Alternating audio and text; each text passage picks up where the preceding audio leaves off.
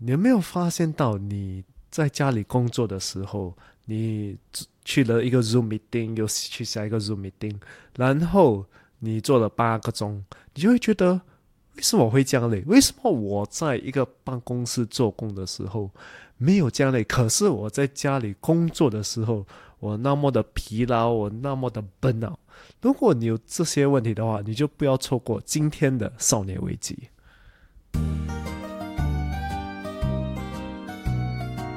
欢迎来到少年危机 Quarter Life Cry Chic），我是线，我是 Alan，在这里我们一起练习克服日常生活与生命中的焦虑，探索让生命更有价值的日常练习，找到更多的自信，摆脱少年危机，活得更有意义。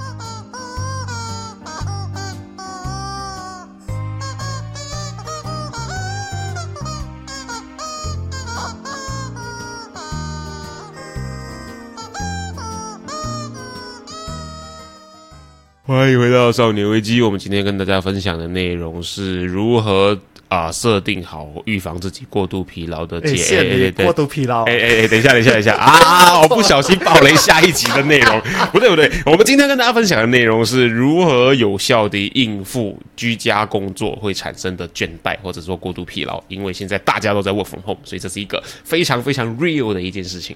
对，自从这个整个疫情发生之后，我们就是被逼要在家里工作嘛。而且我们发现到过度疲劳是一个经常在家里工作会发生的一件很大的事情。虽然很幸运呢，我自己是没有那个呃 work from home 的，可能工作的地方是在那个商场里面的关系。可是呢，其实即使在这样的状态之下，我还是深刻的体会到工作跟生活的环境，它其实多多少少会需要一些区隔。真的嘞，我自从这整个疫情发生之后，我是从家里工作，所以。我经常都会做到一半，我都会觉得哇，我不能继续下去，我我已经操劳过度，我就整个人就会没有心情做工，你就很闲了，你就处于一个接下来的十二个小时都没有办法放顺的一个状态。对，因为你在家里工作很不一样，跟你在有一个规定的地方工作。对，像我自己没有 work from home 的这个。需求公司没有这样的一个要求，或者说我们的职业类型它本身是无法 work from home 的。可是我们对到的大部分的客人，每一个都属于 work work from home 的状态。然后他们走进来的时候，你就觉得他们的精神好像怪怪的，就很累，或者是比起说很累，他们更像是很。很闲啊，新加坡方言就是很倦怠、很厌倦、很厌世的一个感觉。进来就是没什么精神，然后呢，讲话也没什么朝气，没什么能量，这样子一个感觉。所以我们直接告诉你说，过度的工作，在家里过度的工作的这个状态，最后会变成什么样子？对，其实有一个很大的原因，我们本身觉得是因为我们。没有这个疫情的时候，我们有个规定的地方、规定的时间工作。然后我们工作完了，就是可能六点放工了，我们就不会继续想要工作，不会去想工作的东西。可是如果你在家里工作，你很难有这个界限。首先就是。公司它是一个环境，你需要自己 travel 到那个环境去，然后到那个环境之后呢，你要首先做打卡，打卡就是你的界限的划分的开始。OK，我打了卡之后，我就开始认真工作，工作工作工作工作哦。中午午休，午休的时候有些人要打卡，打卡去吃饭，吃饭回来再打卡然后，又界限又重新划分，又重新开始。它有一个仪式感这样子的一个动作，做完之后你就认真工作，做做做。哎，你看一下时间哦，六点呃零五分啊，六零五分过了六点钟要下班了，下班的时候你又打卡。打卡是其中一个动作，你打了卡这个动作之后呢，他这个仪式感告诉你说，好，你接下来不用工作了。后面还有一个更重要的事情，就是你离开了你的公司，所以你等于强迫自己离开那个工作环境，强迫自己不再碰得到工作的东西。可是 work from home 在家居家工作这件事情，直接抹杀了这样子的一个特性。对你，你即使在家里真的有打卡，好不好？你就帮自己做一个仪式感，你随便拿一张那个卡片，自己写一写你的所谓的时间表，然后你自己随便拿你小牌子的那个卡通印章去盖个章，有这样仪式感，哎，还不错。可是你无法做到就是离开公司这件事情。对，因为可能你有一些文件，就是你出手就可以直接拿到，你很难有这个界限。就是对这个这些文件在你旁边，然后你就哎呀，我的工作好像还没有做完。可是工作就是永远做不完一个东西，它永远会有新的进度。如果幸运一点的话，你在家里有书房这个东西，你还可以把书房变成办公室这样一个特性来去区隔它。可是当你跟比较多的家人住在一起的时候，或者你住的地方比较小的时候，或者你就是在外面租房子，你的空间只有一个房间的时候，你会不会觉得这是一个很可怕的事情？为什么呢？比如说，我们举个例子，你的工作环境是你的餐桌，你就把你的电脑、你的文件都会放在餐桌上，方便工作嘛，对不对？然后呢，OK，你告诉自己我要下班了，我把文件跟电脑放在餐桌的另外一边了。然后呢，你晚上跟你老婆、跟你小孩吃饭的时候呢，你眼睛就会瞄到那一叠文件，然后你就会想到那叠文件今天的进度到哪里。然后你整个晚餐的时候，你的焦点都集中在那边了，而不会专注在跟你吃饭的对象或者你吃饭这件事情上面了。所以呢，你看到他，你就会想到他，这个跟失恋很像啊。可是就是会有这样子的问题出现。你就会处于到一个那种操劳过度的现象。而且，如果长期你有这种操劳过度的话，你会用很不健康的行为来应付它，而且会造成了很多健康的问题，就像高血压。因为你的身体就是处于在这种很很焦虑的状态。对对对对对，无时无刻都是哇，完成工作，我完成工作，哦，又有工作，哦，文件就在那边，好可怕啊！等下心脏被倒一点啥样？可以拿 MC 哈，哦，这个拿不了 MC 啊，这个还要拿 MC，你可以。想象吗？你去装备的时候，你是想 我有 MC，我有没有 MC 可以用？哇，这样就是很严重的。你这人生跟工作都绑在一起。对，所以我们说到就是长期的这个过劳，或者是我们可以叫它倦怠。过劳它是一种直观的生理表现上的状态，你就是过度疲劳嘛。然后呢，会造成一个叫做倦怠的一个状态。倦怠是一个心理状态，就对工作很闲，嗯，无奈，很不想要理他的这一个状态。所以这个状态久了之后，你会慢慢变成职业倦怠。然后有时候我们觉得呢，我们厌倦的不是工作本身，而纯粹是这个工作模式。尤其是很多人已经开始讨厌。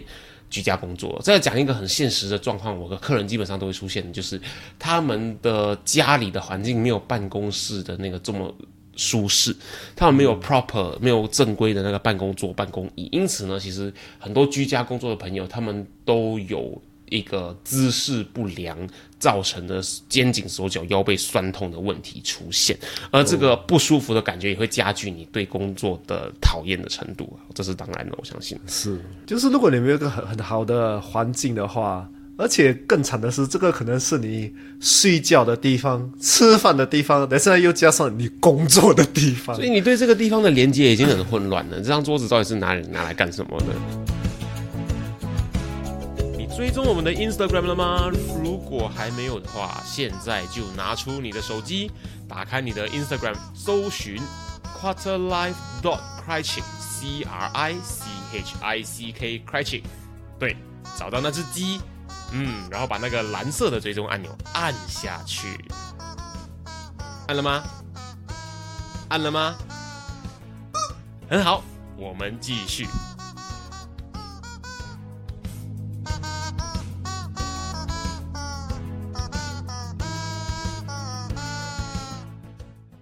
这这个东西我们前面有讲过，就是你界限如果无法区明确的区分开来的话，你会无法调整好你的状态。那既如果这个是一个避无可避的选择之话的话，我们今天就马上来让大家一起来练习一下，有什么方法能够好好的去管理我们预防工作中会遇到的这个过劳、这个倦怠的状况，尤其是当现在大家都是 work from home 的时候，该怎么做？那我们的第一个诀窍是什么呢？第一个是最简单的诀窍，就是。要懂得休息换气，这个时候我相信大家都有经历过，就是去很多 Zoom meeting。Zoom，嗯，二零二零年全世界收入最高的一间公司，对，全世界都在用，而且还被人家逼你要进步，我们全部都在用你，你 最好是跟我把你的软体最好是好用一点，对，所以。在这个疫情的时候，我发现到很多人，他们可以去一个 Zoom meeting，然后去另外一个 Zoom meeting，就是可能一点到两点有一个 meeting，两点到三点一个 meeting，我觉得好厉害哎！他中间是没有休息的，对，中间是没有休息的。很多人有这种状况，我本身我是不能这样的，我一定要有一个空间。就是可能两点到三点有一个 Zoom meeting，连三点到可能三点十五我要给我自己休息，然后再有。所以我觉得很多人就是因为他从一个 Zoom 对，然后直接去另外 Zoom，对因为他在这个 Zoom 的时候，他可能讲的话题是可能另另一个话题，嗯，然后他要直接转移他的整个脑去另外一个话题，在另外 Zoom meeting，所以我你不感觉到很累吗？我相信很多人他这样转移。他的脑要直接转哇！我就我感觉我我想我都会累啊，就是这样。而且很多人他就是连续有几个，三四个，对，三四个，然后他们之后他们就啊啊，一整天的精力都消耗完了。啊，就叫 Zoom fatigue。哦哦，有这个单字哦。对对对，就有 Zoom fatigue，这个是我在 LinkedIn 看到的，他们就有讲呃，这个就是有这个 article，他们讲有 Zoom fatigue 这个东西，讲哇，有这种东西，然后我发现到，诶，其实我本身都会有，我可能做一两个我都会有了，可能两个啊，我我相信那种三四五个的人已经疯掉了。那基本上就是你在做了连续好几个那个 meeting 之后，好几个什么，好几个开会之后，你就会对开会这件事情觉得很疲倦。然后它叫 Zoom fatigue，就是甚至到它这个东西，你会把你的疲倦的感觉跟所有东西都糊在一团，变成一个连接。就是你看到要开会你就很累，你看到很多人的视讯会议你就很累，甚至你看到 Zoom 的那个软体、那个 APP 的那个 icon，你就就很觉得很累、很闲的那个状态了。而且以我的职业作为出发点的话，你会觉得说坐着八到十二个小时真的很可怕。真的嘞，我不懂为什么人家可以做到八到十二个小时，再加上 Zoom 有另外一个问题就是那个荧幕的问题，嗯，就是每个人就是要开 video 嘛。对，如果你开 video 的话，其实是很累的嘞。我不知道为什么，是因为可你就是看着那个 video，你你就是身体就是你要调，你就是要给你的 attention。哎，真的真的，我有共鸣。就是你在呃团体视讯会议的时候，通常你在真人开会的时候，你的焦点一定是放在正在 present 那个人身上，对或者正在讲话那个人身上。可是你用 Zoom 的时候，完全不是这个样子，你焦点会一直看到右下角荧幕里面那个你自己，你一直看，哎，我做过这个姿势好吗？我这样子这个姿势脸会不会比较瘦？然后我怎样怎样怎样？哦，我这个领子会歪歪的，还是什么？你完全没有办法看着在讲话的那个人，你就是一直盯着镜子前面的自己。这个东西其实是很累的，因为你就要无时无刻去检查自己有没有出现任何的瑕疵吗？还是就是自己你会很英文叫 self conscious，嗯，你会对自己有一个很直观的这个意识去感觉说我现在 O 不 OK，我现在看起来 O 不 OK？而且这个整个休息的时间不只是要在 Zoom，我发现很多人他们也是做事的时候，他们就是一个做完一件事情又直接做另外一件事情，也是会 burn out 的吗，这个是跑不掉的一件事情。就我们来比较一下，为什么它比起实体开会会差这么多？就是因为实体开会，你基本上一个会议到下一个会议的时候，你大部分情况你是会转换会议室的，或者是你会结束这场会议之后，你会看到人家走掉，然后有新的人进来，即使在同一个会议室里面，它这样子的一些环境上的转换，其实基本上就能够帮你为上一次的会议、上一个会议做一个终止。你的脑袋就知道说，OK，上一个会议已经结束了，他懂得有一个据点，有一个关机的状态。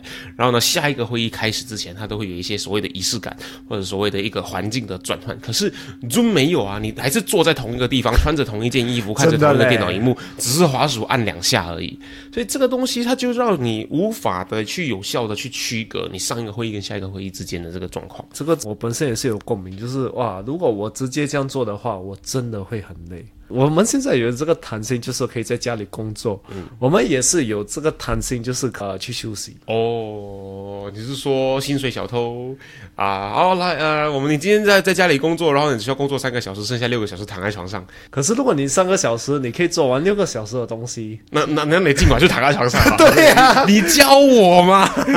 对，很重要，因为你。不休息的话，你一直这样做，你一定会闷哦。你这个是跑不掉的一件事情，而且休息给我们就是 reset 的一个方式，就是我做完这个事情，我就休息一下，我就想我刚才做的怎么样，我底下要做什么事情，我下一个会议是什么。但你可以准备你的，就是心理准备，你整个脑，你整个人的状态去面对另外一个呃 meeting，你就是把上一个事情好好的做一个 closure。好好的去把它呃完成，或者做放到一个逗点或者句点的状态，你就可以准备好你的心态，准备好你的心境，转换到下一个状态，下一个呃事件，下一个会议，下一个工作项目都好。因为我不相信，其实一个人的大脑，他可以马上从关注 A 项目转换到关注 B 项目，大部分情况就是你在 B 项目 B 会议的时候，你脑袋还是想着 A 项目的东西，对，就是因为你前面的 closure 没有做好，它就很像是一个记忆的残留，这个是很正常的，因为你想着它是因为呢，在会议中的时候呢。你会想象开会嘛？开会它大部分是提出一个东西，然后呢提出一个行动的方针，对，而它并不是把这个问题解决了，它只是告诉你说现在这个东西是什么，然后呢我们接下来该采取什么行动。因此你已经被启动了，说你接下来该采取什么行动了这件事情了。他讨论出了一个 action plan，那你的大脑当然是处于一个 OK A 计划现在需要采取行动的这样的一个状态，而。你在这样子的情况下，你在 B 的项目的会议的时候呢，你一定是满脑子想着你的 A 计划要怎么去行动，因为你已经被启动了，你其实大脑是处于一个我要做事情、我要做事情的兴奋状态。那你不太可能在下一个会议的时候，你还有办法专注的去听跟接收新的资讯。对，而且我相信很多人认为他们做得到。嗯，对对，就是哦，我一定可以从 A 去 B 去去 C 不用紧的。可是之后你会真的发现到。哇！你到 C 了之后，你讲，诶，我 A 要做什么啊？诶，我好像还有很多东西要做。诶，B 好像也是跟我讲，我还要做这些东西。哇！但你不能去 process 这些东西，然后你就真的会觉得很焦虑，会很累啊。而且好像有一些 business management 的达人，他都会说，把一天里面最重要的会议放在最前面。嗯。然后大概是这个原因，因为你会发现到后来的话，你想的最多的都会是第一个会议的东西，而且你把重要的东西先做完的话，你之后也不会有太多的烦恼。哦，对，而且你到后面的精力会越来越少，所以把最多的精力我们把它保留给最重要的事情，这也是合理的。对我们建议大家就是，如果你做完了一个事情，还是你做完一个 Zoom meeting，你就去呃去休息，公园走还是什么，就是。拿一个好五到十五分钟，嗯，去休息。休息之后，然后你才去下一个 meeting。我相信你的 calendar，你一定可以自己调那个时间。对对对，我喜欢叫它换气，因为呢。他除了休息之外，因为其实老实说，十五分钟半个小时对很多人来说不一定可以达到休息的效果。对，所以它比起休息，它更像是你要改变一下你的状态，离开现在的这个呃 work from home 的桌子，去厨房走一圈，喝个牛奶什么的，或者是去跟你的。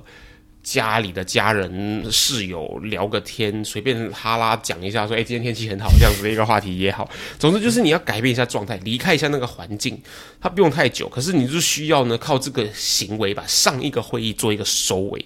就是如果你真的不知道该做些什么事情的话呢，你就做多一个行动嘛。像我们很常说的说，睡前把你的烦恼写下来。没错，你把上一个会议提到的，你你脑中一直在想的这些 action plan 什么东西，就拿你行事历，拿一张纸，拿一个便条纸都好，把它写下来。因为写下来可以让你把这件事情的焦点。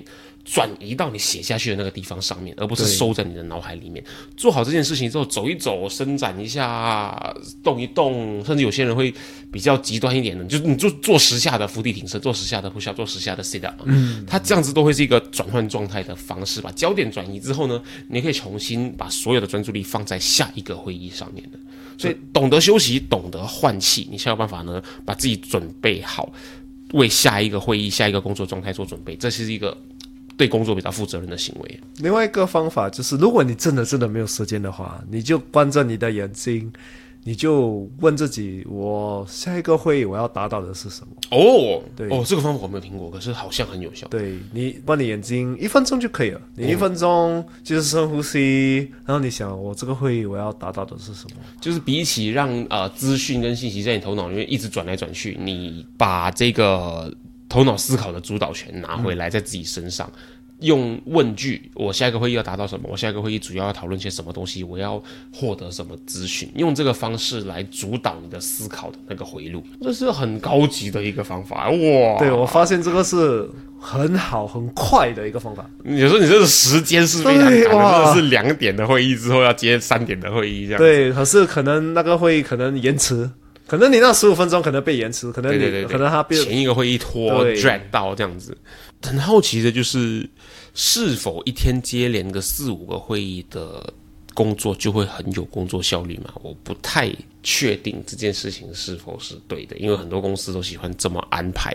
所以呢，因既然我们有这样子的一个疑问的话，我们就要跟大家来分享我们的第二个重点。你的工作效率与你的工作时间的长度并没有直接的关系，所以你听到这点就可能会想，哈，这个是什么意思？我们就是习惯一个一天就是做八个小时嘛，嗯，可是我觉得一天做八个小时不是一个很就是正常的东西哦，因为你能八个小时做这样的东西吗？我相信很多中间一定是去厕所，中间是去抽烟，还是中间做很多东西变成四六个小时的。划一下 IG，对，划一下变四个小时，听一下少年危机这样子，就变两个小时。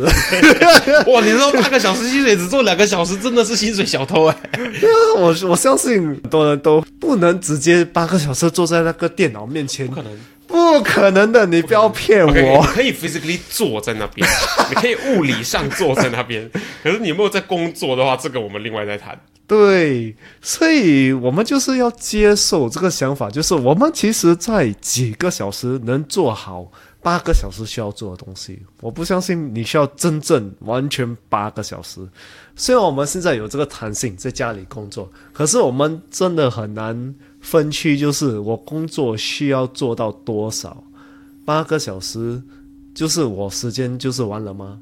啊，因为我现在在家不在我工作的地方，我不懂几时要停止工作，而且很多时候你老板六点、七点、八点会打给你，十点、十一点，十点、十一点，而且你在家，而且就你就会有这个想法，就是我家里就是我工作的地方，对，老板打给我是 OK 啊。可是很多时候其实是不 OK 的，其实是一个不太 OK 的事情。像前一阵子不是很红的一张照片，就是说一个人他的啊老板传信息给他说，为什么不接电话？然后那个信息是半夜两点钟，然后呢？最新的事情已经更新在那个 WhatsApp 的群组里面了，你记得看群组的信息。可是那是早上七点的时间，为什么你半夜两点跟早上七点之间的这段时间，我有那个义务要去看工作的信息呢？好吗？如果你有去看的话，那恭喜你是一个非常认真工作的一个员工。可是呢，也恭喜你，代表你对你的人生很很不负责任。啊，对，对你自己很不负责任，对你的身边的人跟家人很不负责任，或者对你自己的睡眠跟你自己的休息时间很不负责任。对，这些都是很重要的一件事情。而且你的老板可能甚至是二十四小时都在工作啊，可能可能他自己是创业的，所以你知道创业的人没有休息时间嘛？他把你也当成股东了，所以他下次再这样对你说，你可以跟他说：“老板，如果我今天是要这样子来处理我所有信息的话，你记得把公司的股份分给我一部分。” 而且我相信很多时候都是因为很多人在家里工作，他们没有一个规划啊。对，对我今天要达到什么，我今天要做到什么，很多时候就是哦，我做到我爽哦。很多时候呢，我们习惯就是做做做做，诶，觉得今天心情好了，觉得我做到这边嗯应该够了，然后呢再把这里决定为我今天工作的一个 checkpoint 站点，OK，到这边停止。可是。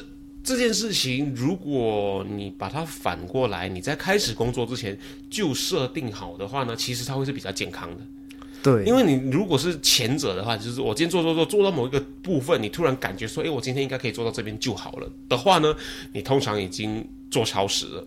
做超时还好，最怕就是你今天做的进度其实没有很多，可是你这自我感觉良好，告诉你说，诶，我今天做到这边就可以了，这样子，所以它其实会很不稳定。所以我才会建议说，在开始之前呢，就把这个目标设定好，它可能会是比较能够稳定的去规划你工作时间的一个方式。对，如果你有一个目标的话，你就知道我可能需要花三个小时，还是我需要花六个小时。嗯，我至至少有一个时间。对啊，我今天就是我规划这些东西，大概会呃吃我六个小时，然后我就可能有五六项的东西，每一项我就可能休息一下。啊，这样加加减减可能就六个钟了。可是很多人就做到六个钟，就会可能觉得很内疚，就哎呀，我还我应该做八个钟的，我东西还没有做完啊什么的。那你就做完它没有关系啊。对你可能今天花要花多一点小时，可是你明天可能花少一点小时。嗯，可是不要感到内疚，因为最重要是现在你有规划的话，你就不需要感到内疚。其实就是上班几个小时这件事情，它是因为。很久很久以前，一个老板他不知道跟真正该怎么去衡量这个员工产能的时候呢，因为你无法去实际的很标准的去衡量 productivity 跟 achievement 这件事情，它就是很一个很抽象的概念，而且是靠老板跟员工自己去定义的，所以你。比较难根据这个东西去给它贴一个标签，给它贴一个 price tag 来付价钱，所以呢才会出现什么上班八个小时这样的东西。因为时间是每个人都一样的，它很容易衡量。可是你把它搬到现在的话，你就会发现说，其实这个已经不是标准的标准了。所以呢，时间它只是一个参考的范围，你真正要看的，真的就是你的工作的进度。现在很多实验都证明了。一个人他不能坐在电脑前面八个小时，他不可能很专心的做那个工。之前不是有企业他们去证明说，其实你让员工工作四个小时，他会比工作八个小时更有产能。对，因为他知道他工作时间就只有这么短，他必须在这么短的时间内完成事情。我们人就是很奇怪，就是你给我们多少，我们就会尽量用用 这些，好 用我有的时间来做完这些东西。对不对？你给他两个小时，他会更有创意的去做完那个东西。你今天有四个星期的 d a y l i g h t 哦，好，我有四个星期的 d a l i n e 那我第一个星期我要完成二十五 percent，第二个星期我要完成二十五 percent，第三个星期我要完成二十五 percent，第四个星期我就可以把它好好的完成，然后呢，好好的把它交上去了，你就错了。对，你今天有四个星期的 d a y l i t 你第一个星期不要紧，排到三个星期；你第二个星期不要紧，排到两个礼拜；第三个星期好了，我开始做好了，我不然的话时间会来不及。第四个星期你把剩下的八十 percent 都完成，对，这才是事实。对，这个是我们在学校都经历过的 一个东西，而且这也是证明了我们其实可以在一个星期之内对，在一个事情 做完很多东西了。所以不要骗自己讲我需要八个小时，你八个小时你也是是等于啊，我我可能最后两个字哦，我要下班了，我赶快把事情东西做完，对不对？所以。你所以不需要感觉内疚的，你你知道你是可以的，没错没错。因为事实就是你会发现，有时候当你 in the zone 的时候，你工作的两个小时会比你卡关的时候的六个小时还要来的有效率。事实就是这个样子啊，所以它并无法，它并不能够直接的被用时间来衡量，时间只是一个参考的规范，你还是要看你的今天的工作进度跟效率到什么程度了。所以我们可以建议大家的就是，每一天就要有一个规划。所以你规划好了，一天才会比较容易过。不要有这个想法，就是我需要做八个小时还，是多少个小时，就是等于你有做工。没错。做公司等于你今天达到了什么目标？你完成了什么进度？所以对，记得呢，顺便提醒自己说，你在达成某个进度的目标的时候呢，你就好好的 recognize 一下你自己的成就，或者是哎，我今天做到这边了，不错不错，今天很 productive，今天很有效率，帮自己写下正面的程式，这样下次你工作起来的时候，你会觉得更容易被鼓舞，你会更想要去工作这样子。再来的话呢，就是很重要的，真的就是不要只用时间来衡量，应该是目标导向，而不是时间导向。你又不是保安人员，或者是花瓶。把你站在那边放着多久，你就完成多少工作。连计程车司机，他都是靠他载了多少个 trip，而不是他开了多少个小时的车来衡量他今天的工作进度到哪里。因此，你记得要开始转换思维，不是你今天做了多少时间。你可以坐在那边翘脚八个小时啊，啊，这个也是不容易的一件事情。可是就是比完成工作来的轻松，因为你不需要花脑筋去思考什么东西。可是这个并不会给带给你工作上的 progress 跟进度。因此，真的要以目标作为导向。为什么呢？因为你工作效率跟你工作的时间长度，他们是没有直接关系的。那么，如果我们清楚知道了我花多少时间工作并不重要，重点是我完成了多少进度。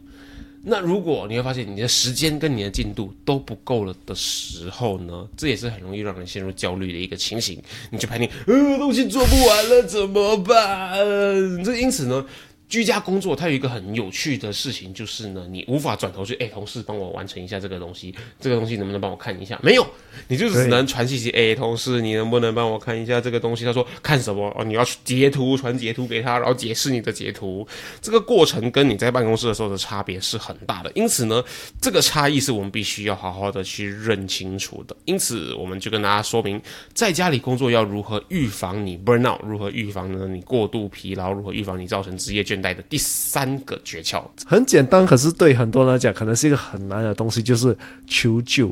过度疲劳很多时候发生是因为我们有不能控制的事情，可是有我我们无法预料的事情发生。就是可能今天你老板跟你讲，哇，突然突然有一个新的东西要做，突然有一个你的顾客，等一下五点五十分要开会啊，十分钟下班，对对，就是最后一分钟有开会。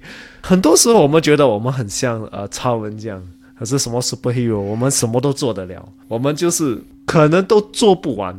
而且我们也会感到很超级的操劳过度。因为我们有时候都对自己太有信心，把自己当成机器。我给你一个时间，你就一定可以完成这个东西。我们低估了工作时候会出现的那些不定数，然后呢，我们又高估了自己的专注力。你觉得你自己可以在四个小时里面呢都全神贯注的工作？没有的，四个小时里面至少有半个小时在刷 IG，然后呢，剩下的时间就是在发呆，想着别的事情，然后看到哎不对，我在工作，然后再转回来。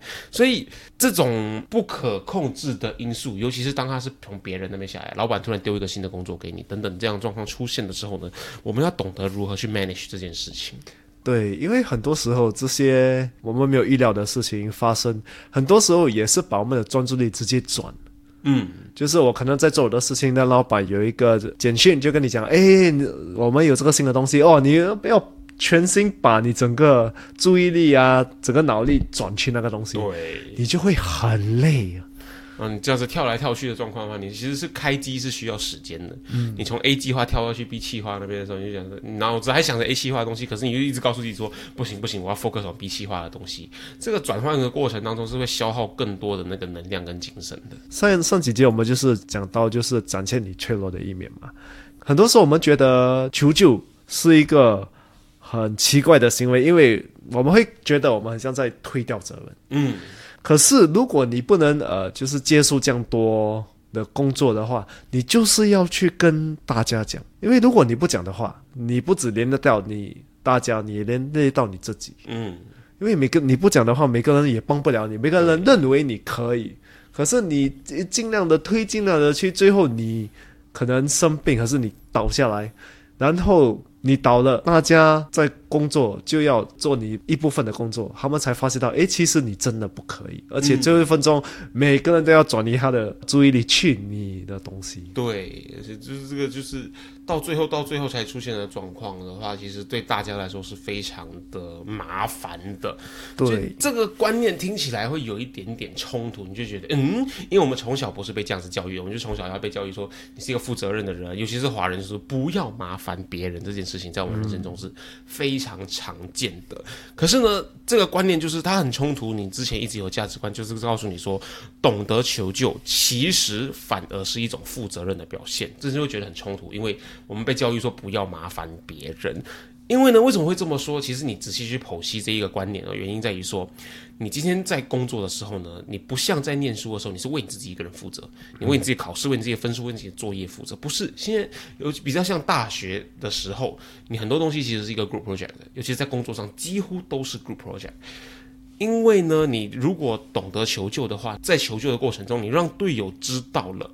你的进度到哪里？然后你这个进度上的时候遇到了麻烦，你越早让大家知道的话呢，大家越能够一起来分担他们的精神跟心力，来把你现在遇到这个问题解决。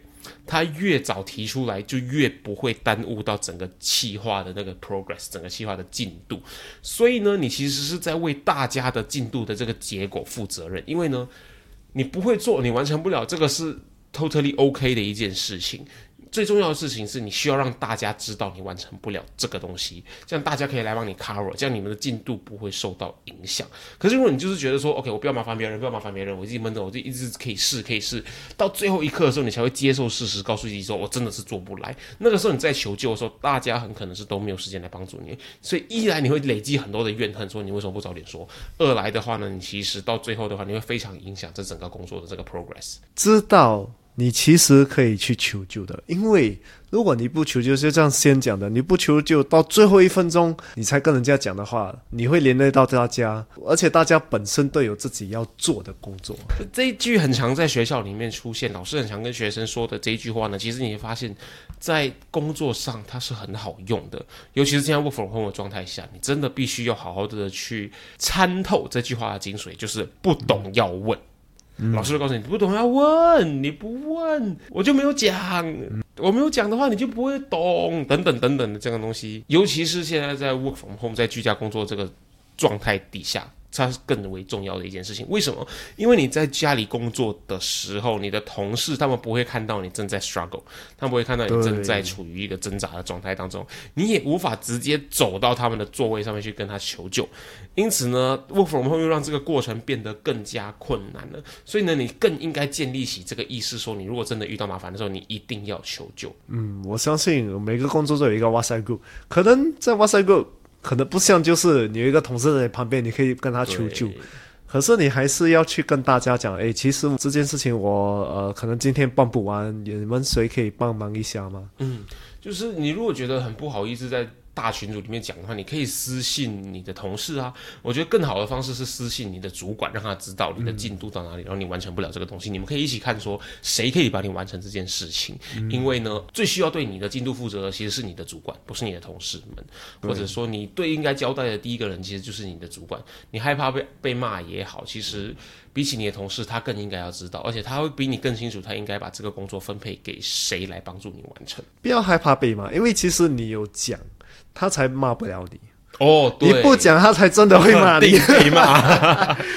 你为什么那时候没有告诉我？为什么那时候没有说出来找大家帮忙？这个问题就不会发生了。等等等等，这个状况出现了。好，那大家记得不懂要问，需要帮助的时候记得要求救。来，我们再来帮大家重新整理一下，为了预防你在家里工作的时候呢会遇到的这个疲劳过度、这个 burnout、这个过劳的话呢，其实有三个重点，我们一定要知道，就是我们要懂得休息，懂得换气，懂得转换我们的状态。因为会议跟会议、工作跟工作之间呢，不应该是粘在一起的，它应该是能够区分开来，把上一个做结束，下那个才能够好好的开始。再来第二个诀窍，第二个重点，你要告诉的自己是你的工作效率跟你工作的时间总长度，他们是没有直接关系的。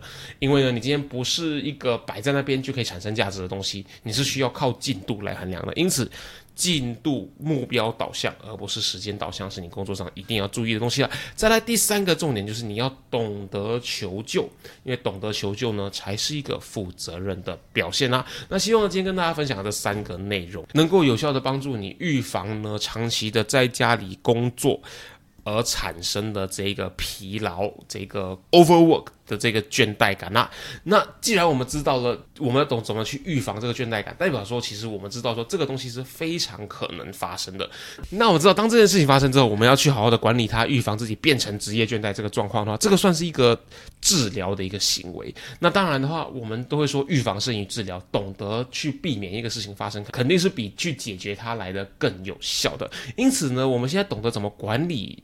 工作上会遇到的过劳之后啊，我们下一集要教大家，跟大家分享如何在工作跟私生活之间设定好界限，尤其是现在 work from home 的状态之下，当这个界限清楚的时候，你会发现呢，你工作起来会变得更加的顺心，而且你也比较不那么容易发生过劳的这样子一个状况。既然你也是 work from home 的一员的话呢，你就绝对不会想要错过下一集，我们会跟大家分享你要怎么样子把工作跟私生活之间好好的区隔开来。希望今天的分享呢，能够让你学到一些东西。少年危机，我们今天跟大家分享到这边，我是线。我是 Alan，我们下集见。